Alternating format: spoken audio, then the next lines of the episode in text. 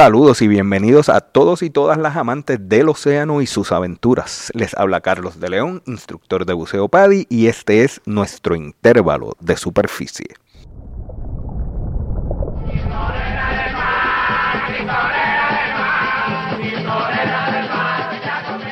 Algunas de las mayores preocupaciones que tienen los nuevos buzos y sus familiares son los tiburones. Los tiburones no son despiadados devoradores de hombres. Contrario a la creencia popular, a Hollywood y a la prensa que no pierde el tiempo en sensacionalizar las historias, los tiburones no son cazadores sedientos de sangre, que pueden oler la sangre humana desde grandes distancias y que buscan activamente alimentarse de los humanos. Si bien son depredadores tope, su dieta consiste en la vida marina como peces, focas y otras criaturas que se encuentran en su hábitat natural y que son parte de su dieta. Al igual que los humanos, ellos no se lo comen todo, solo lo que les gusta. La mayoría de los encuentros cercanos con los tiburones en donde alguna persona sale lastimada son casos de confusión de identidad o curiosidad y no ataques premeditados. Si así fuera, simplemente no podríamos acercarnos a nuestras playas. La mayoría de los tiburones, como el tiburón gata y el tiburón ballena, son relativamente dóciles e inofensivos para los humanos. La realidad es que existen más de 500 especies diferentes de tiburones, sobre 40 de ellas habitan o visitan nuestras aguas caribeñas. Su tamaño varía desde unas pocas pulgadas hasta muchos pies.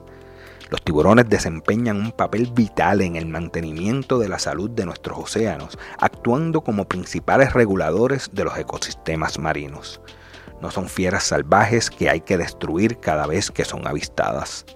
Su eliminación ya tiene efectos perjudiciales sobre el equilibrio de la vida marina, provocando una proliferación incontrolable o la pérdida inevitable de determinadas especies que se encuentran en los niveles inferiores de su cadena alimentaria.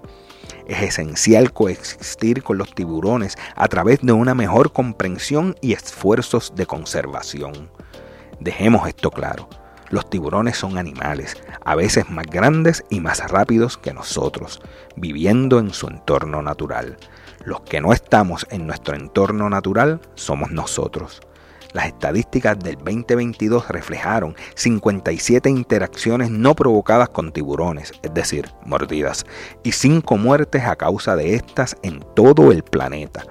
Esos números están dentro del promedio anual de las pasadas dos décadas. Para ponerlo en perspectiva, solo en Estados Unidos 450 personas mueren cada año al caerse de su cama. Este no es el número de personas que mueren en sus camas mientras duermen, que es mucho mayor. Este es el número de personas que mueren a causa de sus camas. Mientras que los tiburones acaparan los titulares si muerden a alguien, las aguas vivas matan 8 veces más personas cada año.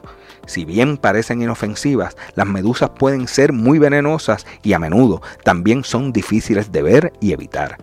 Además de causar 40 muertes al año, las medusas también causan un número mucho mayor de lesiones que los tiburones. Aún así, tenemos más probabilidades de morir a causa de nuestras camas que por una mordida de tiburón o una picada de agua viva.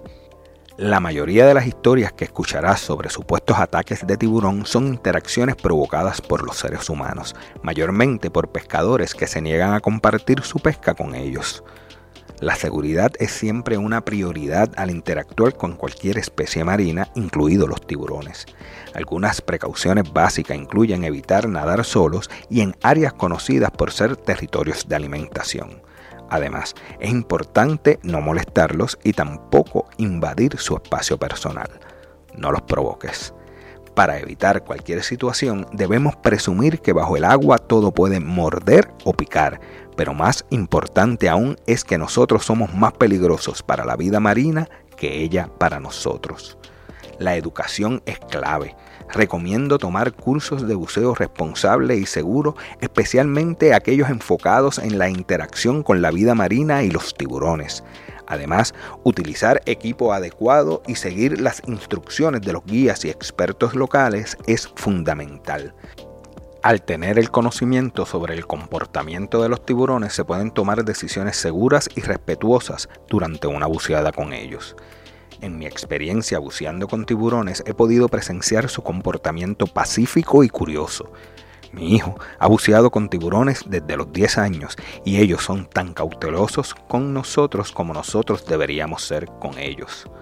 El Archivo Internacional de Ataques de Tiburón ha registrado en la última década solo un ataque en la isla, las mordidas de tiburón en las aguas alrededor de Puerto Rico son extremadamente raras, con informes que demuestran que las últimas dos mordidas de tiburón conocidas tuvieron lugar en el 2011 y 2023 durante excursiones nocturnas de kayak, cuando es más difícil para el tiburón identificar que nosotros no somos presa, y los nautas pusieron sus extremidades en el agua.